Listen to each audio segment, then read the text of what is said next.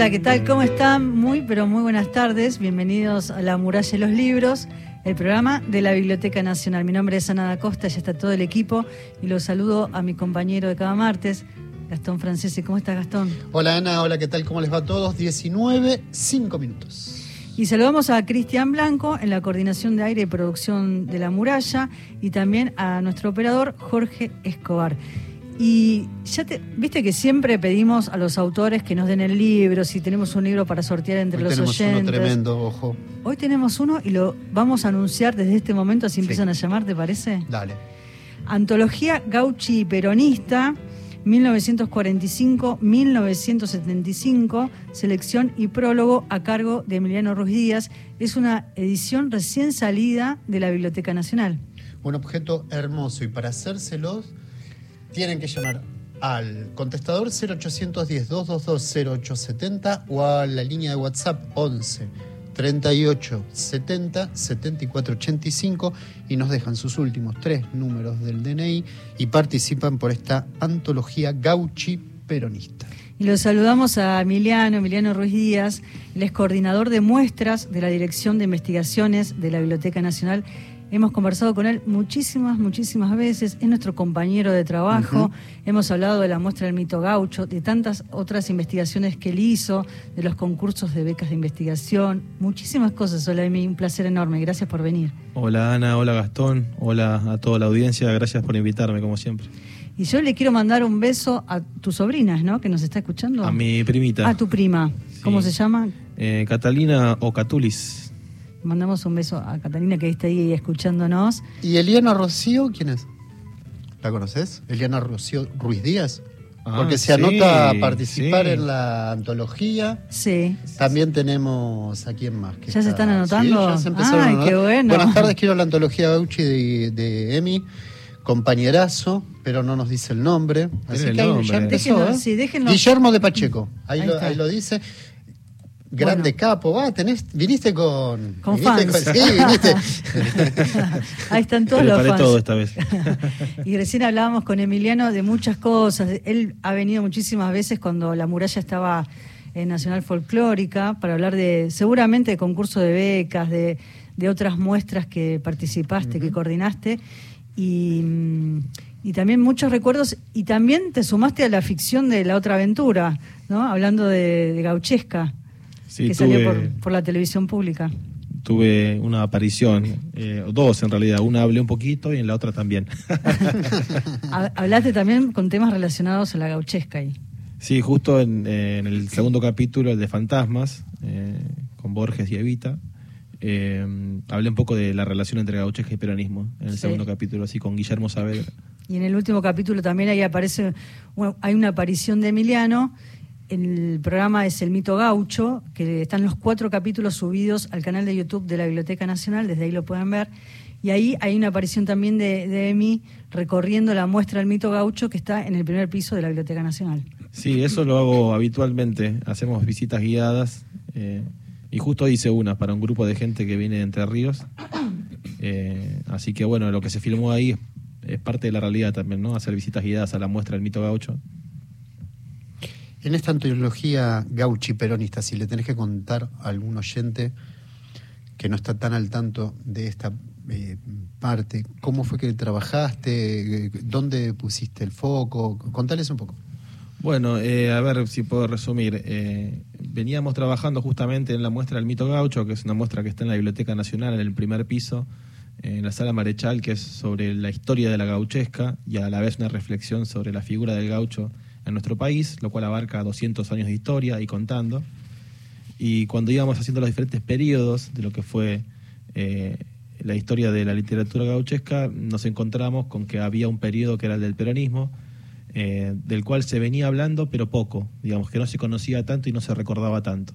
Había dos textos, dos trabajos señeros recientes de Matías Casas y Ezequiel Adamowski al respecto, y fruto de, de esa investigación, esos libros y el riquísimo patrimonio que tiene nuestra casa, la Biblioteca Nacional, me di cuenta de que había muchos textos, muchos autores, mucha gráfica, eh, mucho tipo de textos, principalmente poesía, que se escribió durante la época del peronismo clásico y también durante la, la llamada resistencia, la, época de la proscripción del peronismo y durante la tercera presidencia de Perón, donde hubo una continuidad de esta relación entre la gauchesca y el peronismo.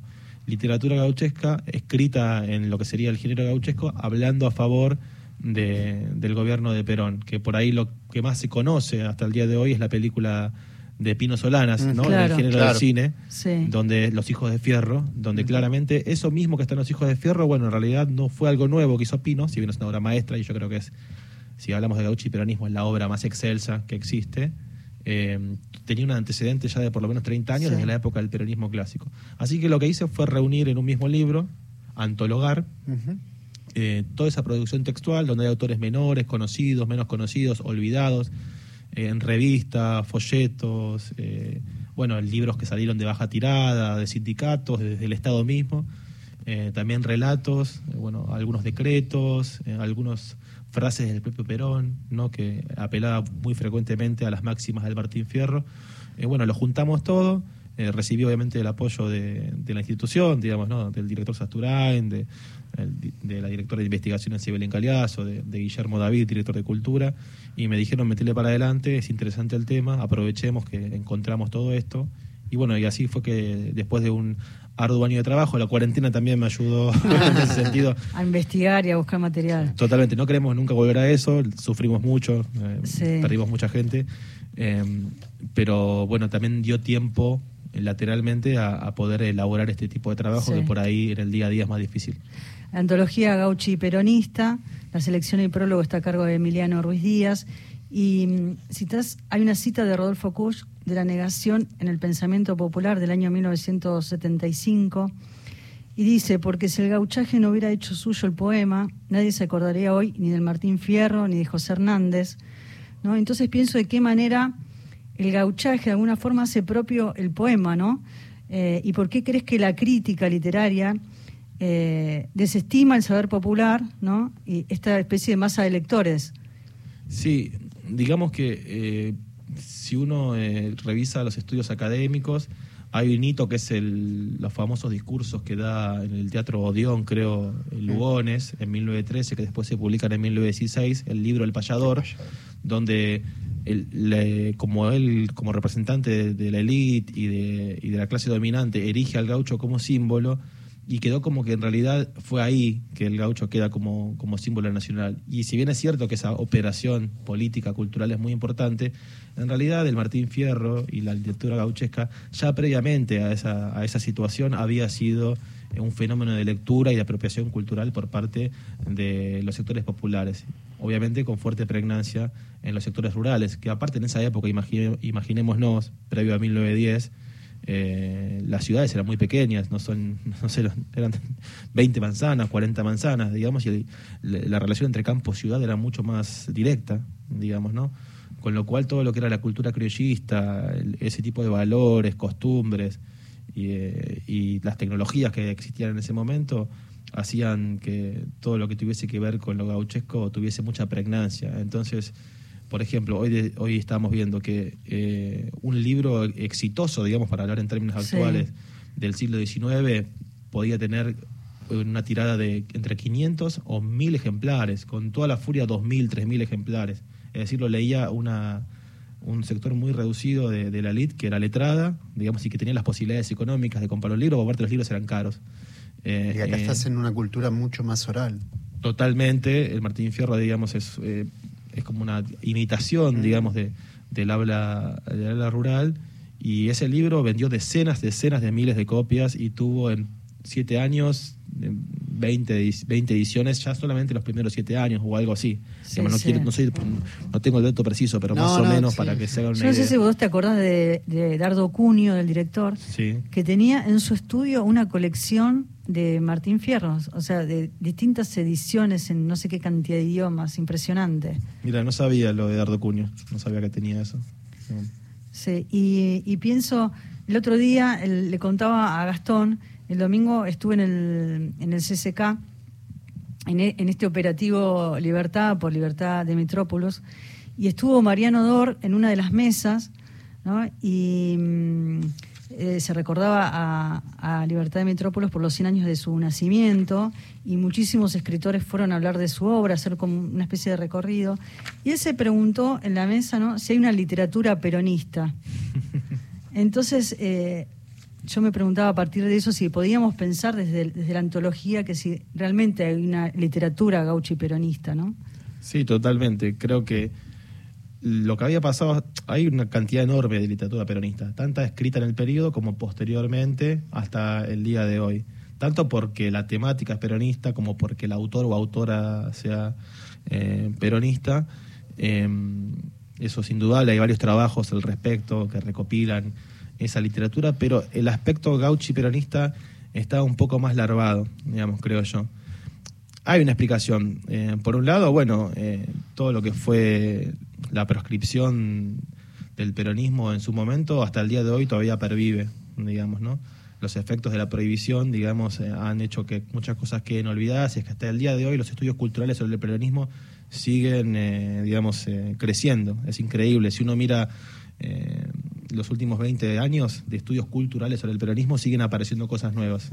Digamos, pareciera que está todo dicho y sin embargo siguen apareciendo autores olvidados, textos que vale la pena recoger o reinterpretar. Y después, bueno, también hay que decir que buena parte de esa literatura eh, tenía un carácter fuertemente propagandístico, digamos, ¿no? También, quizás a veces con un mensaje un poco reiterativo, propio del peronismo clásico, y eso afectó en algunos casos la calidad estética, o entendida como estética en términos clásicos, y por ahí hizo que, bueno, esto es propaganda y no es literatura.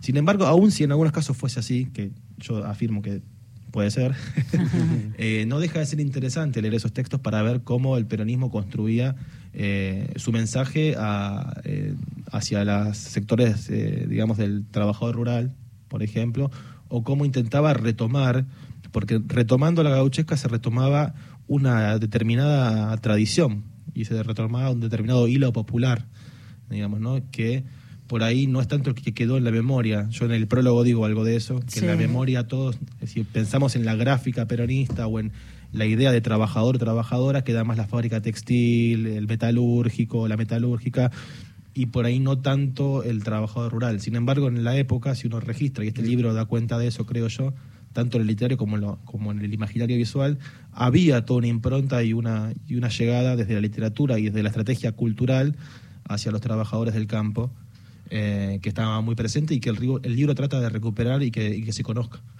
Sumo unos, eh, unos elementos para, esto que estás diciendo, estamos hablando con Emiliano Ruiz Díaz, que tiene que ver, por un lado, el proceso de migración interna que ha sufrido, por un lado, eh, el, el país, muchos sectores que se desplazan hacia la ciudad.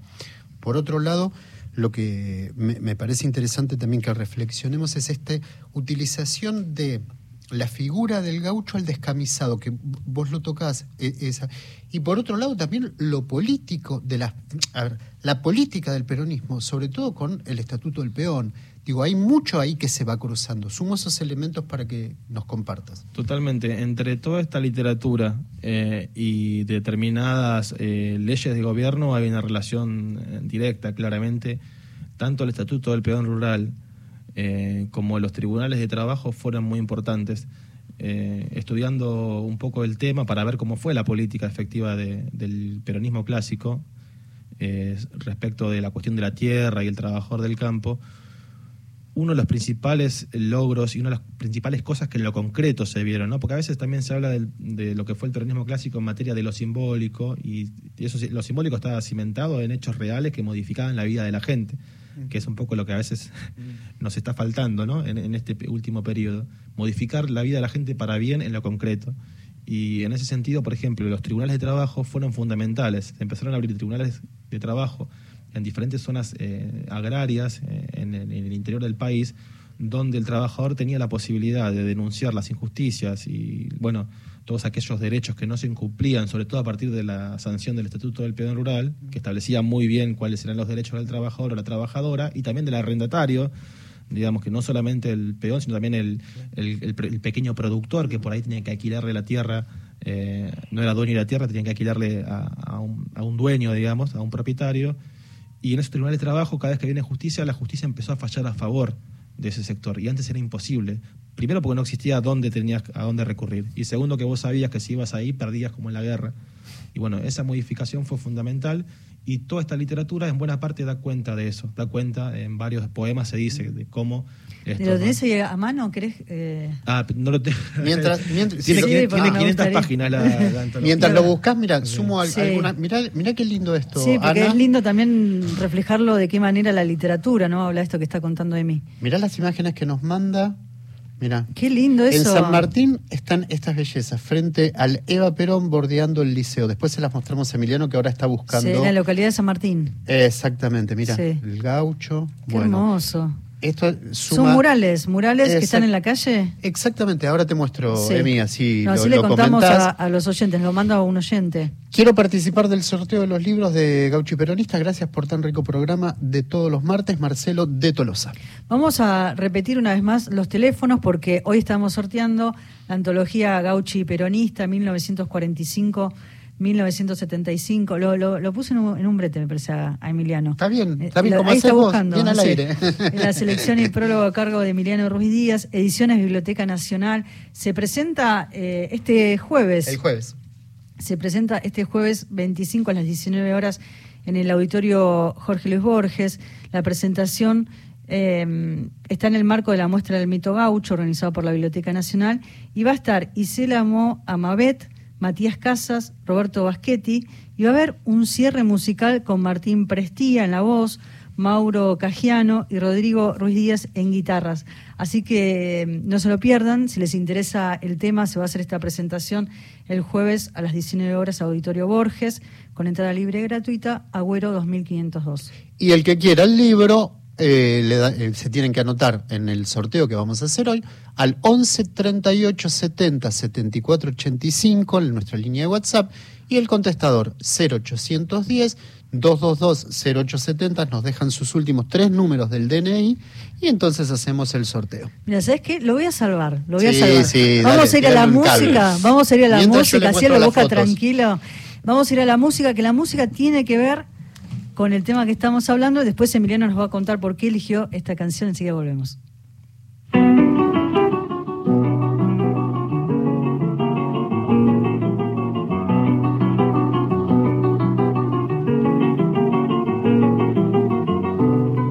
Con aire de pagador entró a su casa, señora. Entró a su casa, señora, con la guitarra canora, templada por mi fervor. Cada clavija una flor y cada cuerda cantora, una pulsación sonora, restalla con amor para vibrar en su honor, mi dignísima señora.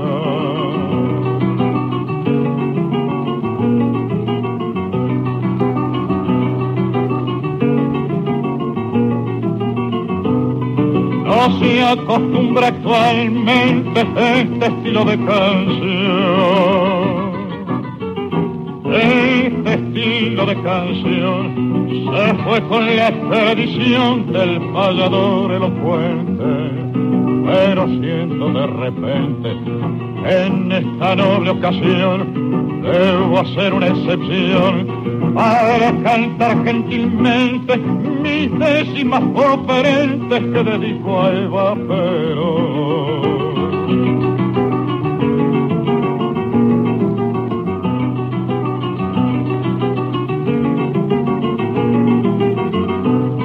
Hacemos con su licencia o tal vez con su perdón. O tal vez con su perdón, reandar la improvisación y borrar mi inexperiencia. Cegado por la impaciencia, cometí la incorrección de hacer la salutación, olvidando mi prudencia de festejar en la ausencia al general Juan Perón.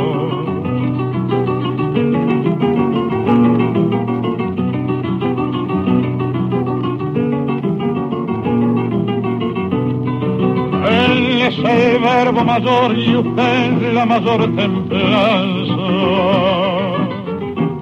Y usted la mayor templanza, él es la punta de lanza y usted la punta de amor. Es Ricardo 068, que hasta el deber por el libro de antología poética Gaucho, peronista. Cuando castiga el dolor, él es el gran sembrador y usted la gran esperanza. Los versos de un payador a la señora Eva Perón de Hugo del Carril. Contame un poco de mí sobre, sobre esta música. Sí, ese es un poema que lo incluimos dentro de la antología también, que si bien no es de tipo gauchesco, eh, habla de la payada y hace referencia, digamos, a la tradición criolla y bueno, es- está milongueado, con lo cual obedece a la tradición criollista. Y es unos versos que escribió Homero Mansi, en realidad, a pedido del Carril, en octubre de 1950 con motivo del cumpleaños de- del general Perón.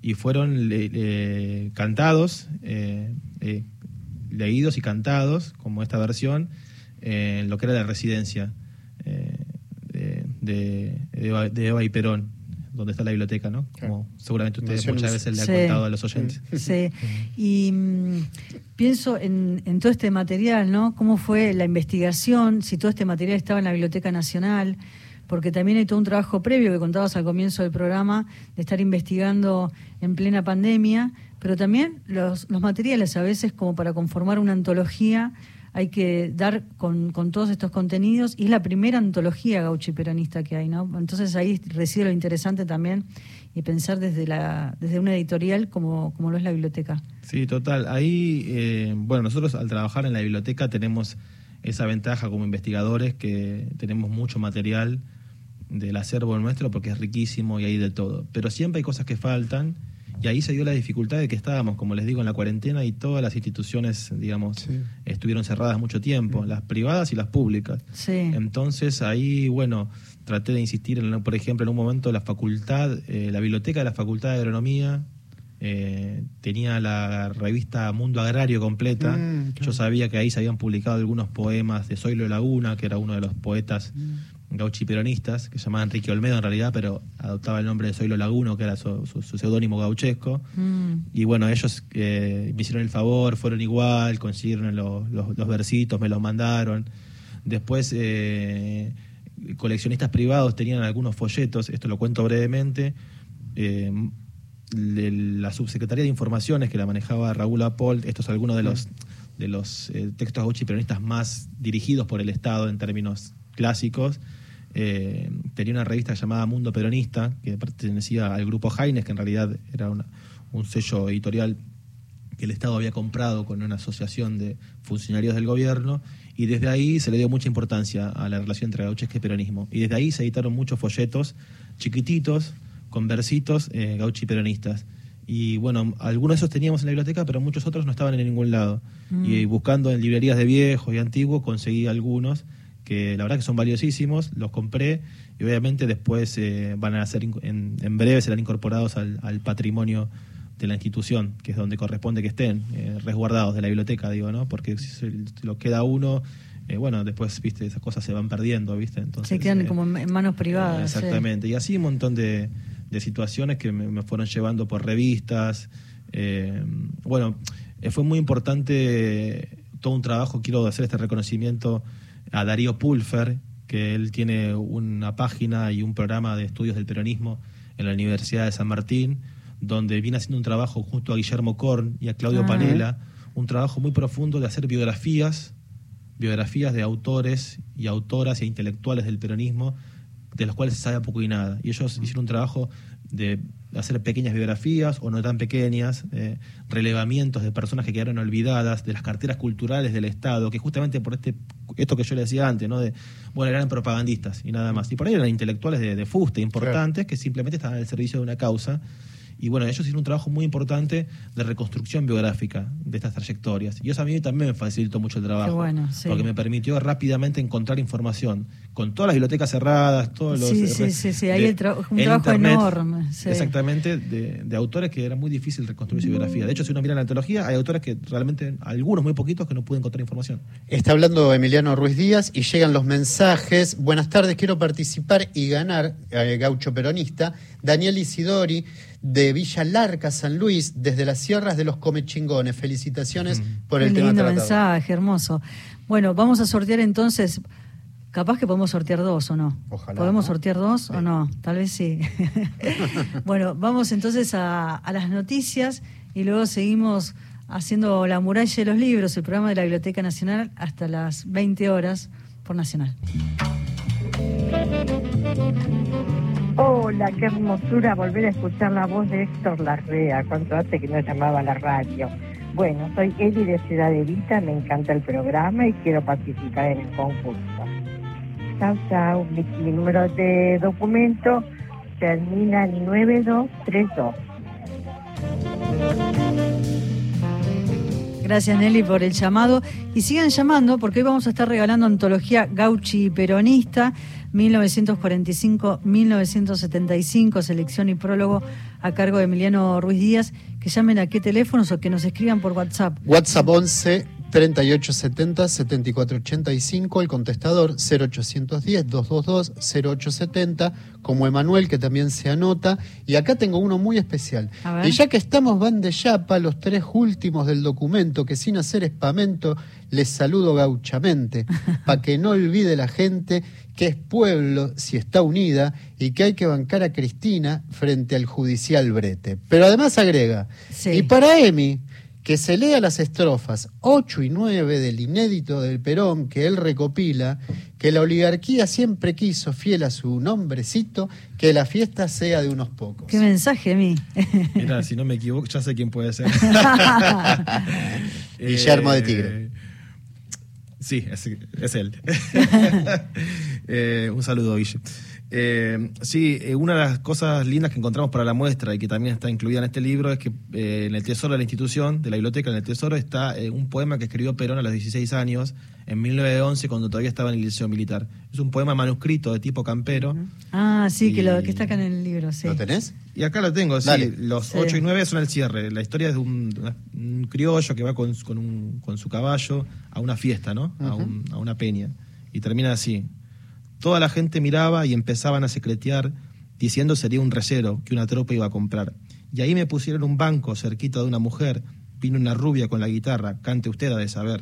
Y como no soy rogado, para hacerla mejor empecé a cantar una décima de amor. Yo acabé de cantar y ellos quedaron bailando y salí para afuera, como vivía, vigilando. Un perón que estaba ensayando, Sí. ¿no? Eh, Ahí está eh, eh, Perón y el género, se puede pensar en, en Perón, esta relación con el género gauchesco, Perón y el Martín Fierro, ¿no? Y sus orígenes eh, indígenas por el lado materno, que lo contás en el libro. Él había recibido a los 13 años un ejemplar del Martín Fierro de parte de su padre, con una dedicatoria, y el padre le escribió para que nunca olvides que por sobre todas las cosas sos un criollo. ¿no? Y ahí uno puede pensar en este poema que, este ma- manuscrito de tipo campero que redactó Perón que leíste, y, y también en esta relación entre Perón y la gauchesca, ¿no? Sí, totalmente. Una de las cosas que muchos recordarán, digamos, de los discursos de Perón es que él solía so- citar al Martín Fierro como una forma de hacer llegar al conjunto de la población su mensaje. Era, bueno, Perón era una persona con una llegada enorme al, masivo de la población y la estrategia de citar al Martín Fierro tenía que ver con el gusto que él tenía por el Martín Fierro y la gauchesca, pero también una forma de, de- de llegar fuertemente al habla popular digamos, ¿no? Eh, Entonces en el libro una de las cosas que hice, que es un trabajo que para mí hay que seguir haciéndolo, porque es exhaustivo, pero falta, es busqué todas las veces que Perón cita al Martín Fierro o habla del gaucho, en sus discursos, textos, ¿no? En libros que escribió, y hay una buena cantidad de, ve- de fragmentos de discursos con esto, ¿no? Eh, De Perón citando al Martín Fierro, en toda su vida. Así Hay- que también. ¿Hay mensajes? Hay uno que es muy lindo, mira, Sí. eh, les cuento que mi papá, que tiene en la actualidad 97 años y vive en Olavarría, me contaba que cuando él era muy chico, nació y creció en Juan Gualén, Juan Gualén, leía el Martín Fierro, como bien lo decía Emiliano, que era un libro de circulación en ese momento. Además había un poeta que luego fue prohibido, Evaristo Barrios. Mi viejo hasta hoy repite sus versos que daban cuenta de los progresos y beneficios que recibían los peones de las estancias con la creación de leyes peronistas que tenían en cuenta los peones rurales y describía esas épocas del primer peronismo en el país. Tal vez este Evaristo Barrios está en la antología. Muchas gracias, un abrazo apretado desde la Patagonia Norte. Qué lindo, qué lindo mensaje. Efectivamente, hay un poema de Evaristo Barrios en la antología Gauchi Peronista, un poema que se llama Frente al Hombre, donde narra el encuentro de un gaucho con Perón en la Casa Rosada. Me dan ganas ya de, seguir buscando. Lo que pasa es que este libro, yo les voy a contar, yo, hablan de esto y, ya me dan ganas de ir a buscarlo. Eh, tiene más de 430 páginas, hay un anexo de imágenes. Que son muy lindas. Que son muy lindas, plan Perón. Bueno, hay muchísimas ilustraciones a color dentro de la antología Gauchi Peronista. Vamos a sortear dos ejemplares hoy. Así es. Sí, los dos. Uno que trajimos de regalo y otro que lo... Que rescatamos. Que rescatamos y lo compartimos con Gastón pero quiero, quiero que vayan para los oyentes los dos eh, ejemplares. Y tenemos otro mensaje más, ¿no? Bueno, vamos a escucharlo. Hola, la muralla y los libros, los estoy escuchando y querría participar. Mi nombre es Susana Suárez y 843 es eh, como termina eh, mi documento. Bueno, me interesa mucho estos temas. Así que bueno, esperemos que tenga suerte. Un beso para todos. Un beso. No, sabemos de dónde es Susana, de qué lugar, de qué zona. Si puede volver a llamar y nos deja un mensaje para saber de qué lugar Tengo un saludo para Emiliano. Mira, hola chicos, saludos para Emi, Armando Esteban Quito. y de la prima Catulis. Muy bien el tío ahí. bueno, gracias a todos los que se están comunicando. Sigan llamando a qué teléfono, Gastón. Eh, WhatsApp 11 38 70 74 85 y el contestador 0810 222 0870. Y, y ahí separaste, marcaste algo, Emi, para leer, para compartir con los oyentes. Sí, eh, es un poema de Enrique Olmedo, Soy la Laguna, que les contaba antes.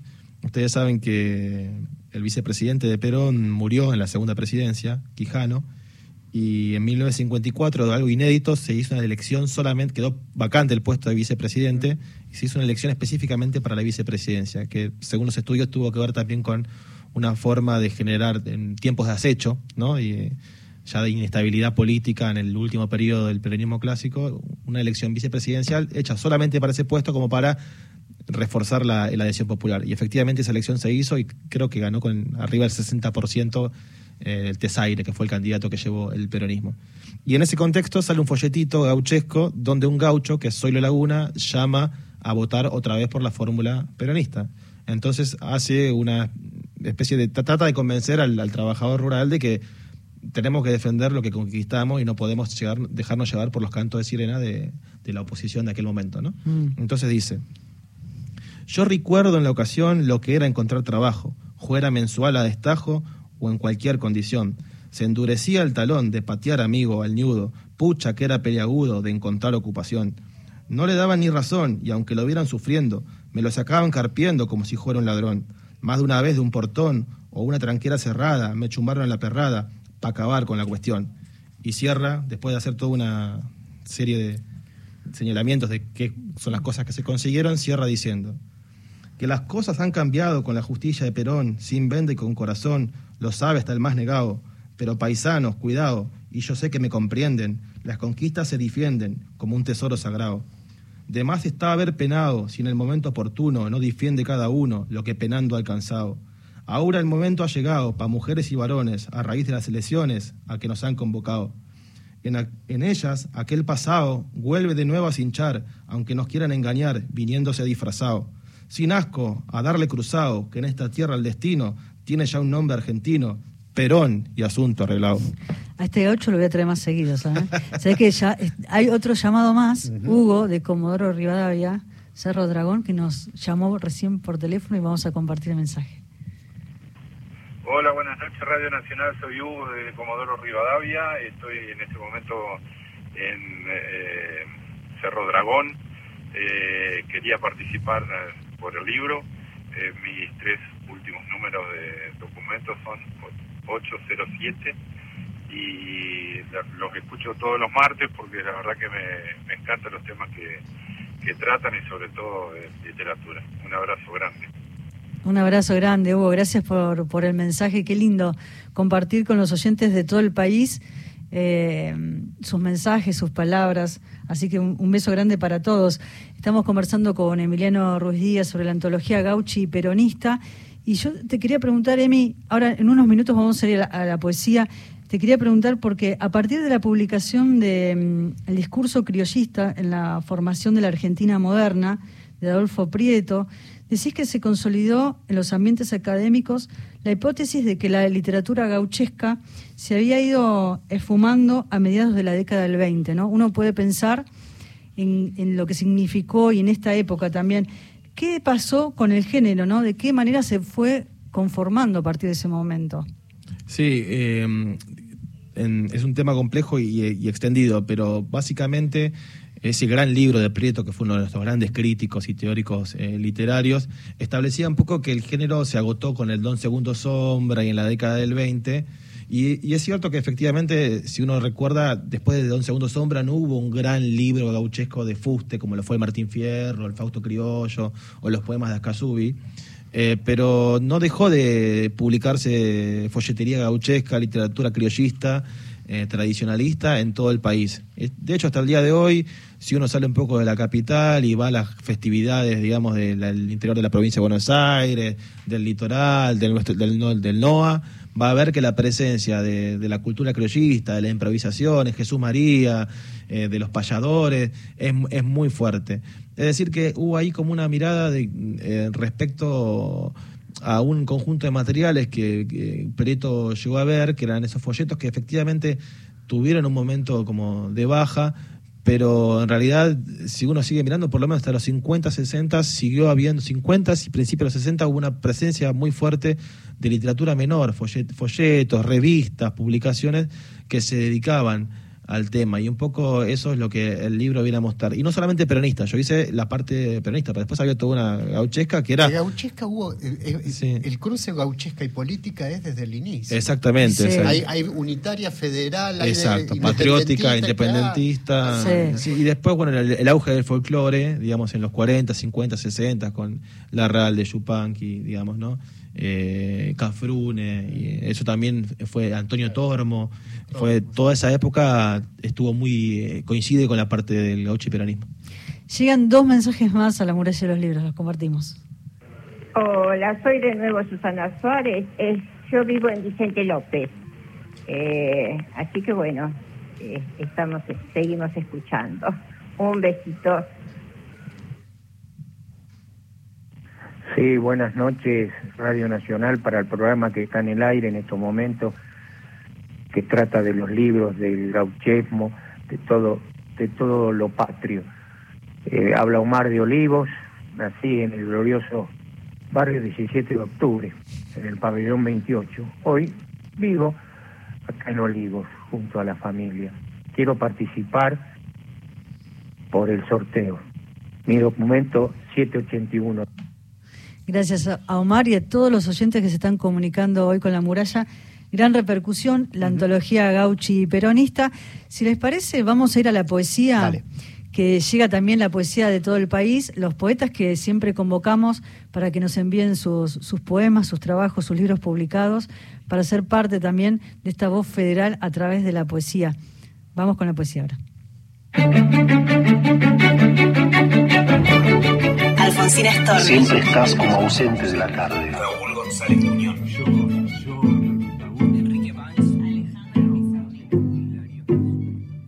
Hola, mi nombre es Nisael Castillo, soy de Tostado, Santa Fe, tengo 28 años, publiqué Robarle al cuerpo lo que está de más por Ediciones Presente y El tiempo cuando falta por el Andamio Ediciones.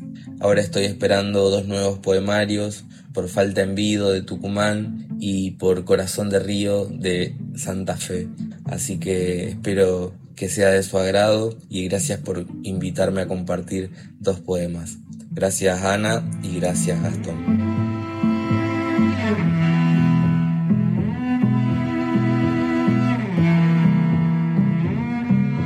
albañiles que ladran como perros, como los pájaros que se escuchan entre sí a kilómetros de distancia, oigo los martillazos sobre las paredes. A veces pienso que esa es una forma extraña de comunicarse. La fuerza y la frecuencia tienen su propia semántica. Cada persona habla como puede.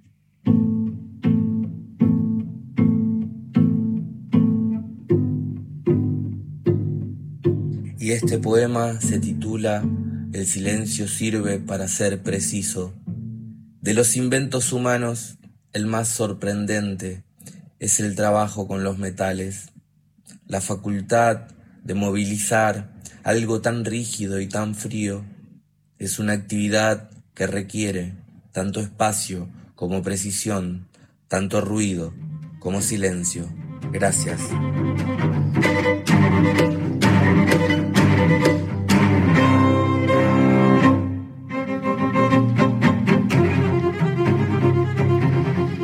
Misael Castillo, de Tostado, Santa Fe, estudió el profesorado de Lengua y Literatura, es militante social, hijo de un albanil y una empleada de limpieza.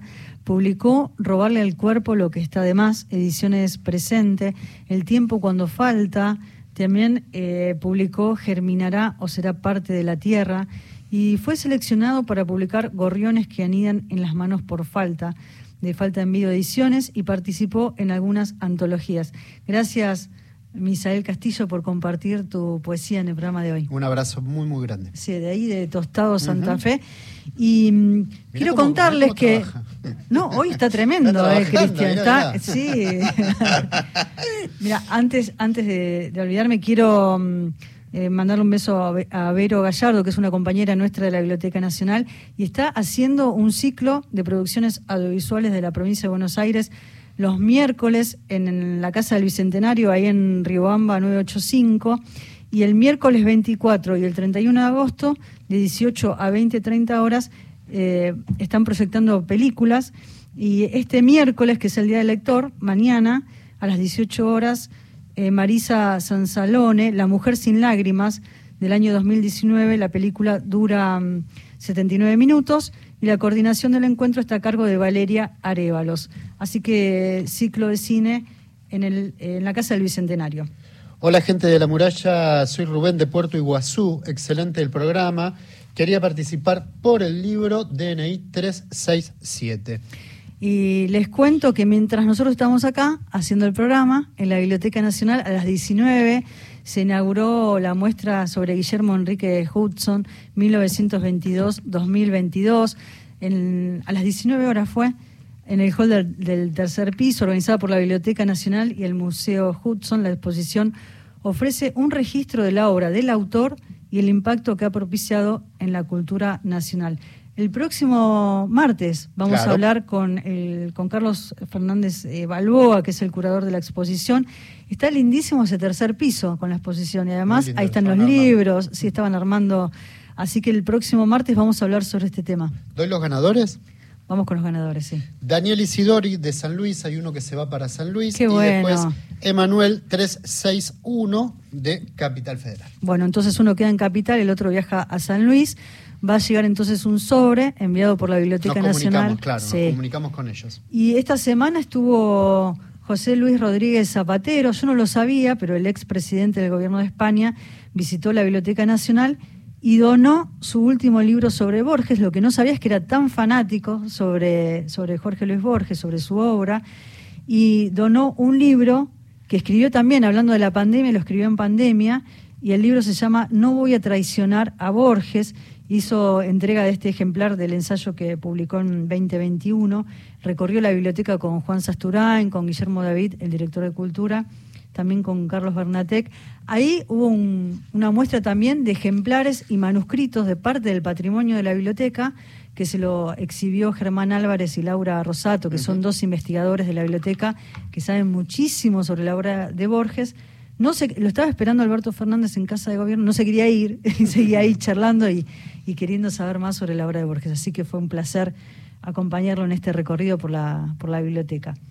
A Emiliano hay que preguntarle cuándo, cuándo lo presenta el libro. sí, contanos, contanos, eh, este jueves es. Sí, este jueves eh, a las 19 horas, el jueves 25 de agosto, en la sala Jorge Luis Borges, vamos a presentar el libro, vamos a contar con los comentarios, espero que elogiosos, y si no hay que O bancársela. no, sí, y si no hay que bancársela, que venga, si somos gauchos hay que bancársela. Y sí. Eh, de Isela Mohamed, que es una investigadora del Congreso, ella dirige la, la parte de investigaciones de la Biblioteca del Congreso, Matías Casas, que es un investigador del CONICET muy importante, que escribió sobre el tema este, yo lo mencioné Sí, sí. al principio, y nuestro director de cultura, Guillermo David. Después vamos a tener un cierre musical a cargo de Rodrigo Ruiz Díaz, eh, Mauro Cagiano y Martín Prestía, que van a cantar esta can- bueno, sorpresa, pero ¿Sorpresa? van a cantar sí, una ¿Qué? canción vinculada a, La antología. a la antología, una, una de las letras que está ahí. Qué bueno. Y está el- esta semana el verso argentino, ¿no? Tenés ahí la El información. verso argentino lo tengo, sí, el ciclo organizado por la Biblioteca Nacional releva el pasado y el presente de la poesía argentina con programación y coordinación del Guillermo Saavedra, nuestro amigo. Programación para el miércoles 24, Sí. agenda de poetas, poetas, editores y editoras participan. Carlos Santazábal, Javier Cofres, Karina Macchio y Eduardo Vileo. Bueno, muchas actividades en la Biblioteca Nacional pueden ingresar a www.bn.gov.ar. Ahí están todas las actividades. Nos queda también una actividad este jueves que estuvimos hablando con Roberto Baschetti y organizado por el programa de Derechos Humanos. Treleu, 1972, 22 de agosto 2022, a 50 años de la masacre, es la presentación del libro de Roberto Baschetti, como decía Nada Costa, con un panel integrado por Raquel Camps, Vicentecito Lema, Nora Patrich y el autor. Presenta Graciela Blancat, la coordinadora del programa, el jueves a las 17.30 en el auditorio David Viñas. Bueno, estas actividades son todas con entrada libre y gratuita.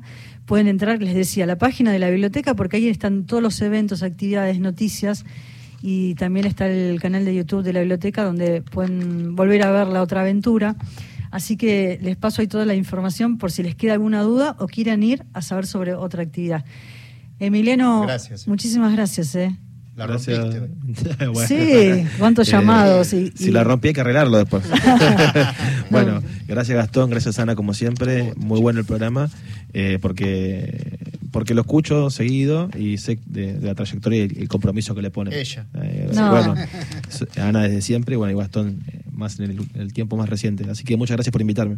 No, Gracias a vos porque es interesante también mostrar y contar a los oyentes no solamente en este caso las muestras, sino también los libros, ¿no? La, la biblioteca como una gran editorial, que en breve también vamos a hablar de otros títulos Mm. que se van a presentar Por en la suerte. Biblioteca Sí, por Nacional. suerte, sí. y, y eso es un, un gran trabajo, ¿no? De, de muchos compañeros, Sebastián Skolnick, que es quien dirige la editorial, y todo el enorme trabajo que hizo Horacio González, ¿no? Claro, es la Por- continuidad, es la continuidad de, un, de un proyecto Y que también. estuvo cerrado y que vo- sí. y por suerte volvió. Sí, sí, Sí, así que bueno, un placer enorme. Gracias, Emiliano Gracias, Ruiz Emi. Díaz. A ustedes Nos despedimos. Gracias por la compañía. Muchísimas gracias a, a los oyentes de todo el país Chao. por acompañarnos como cada martes a las 19. Nos volvemos a reencontrar el martes. Que tengan todos muy, pero muy buena semana. Chao.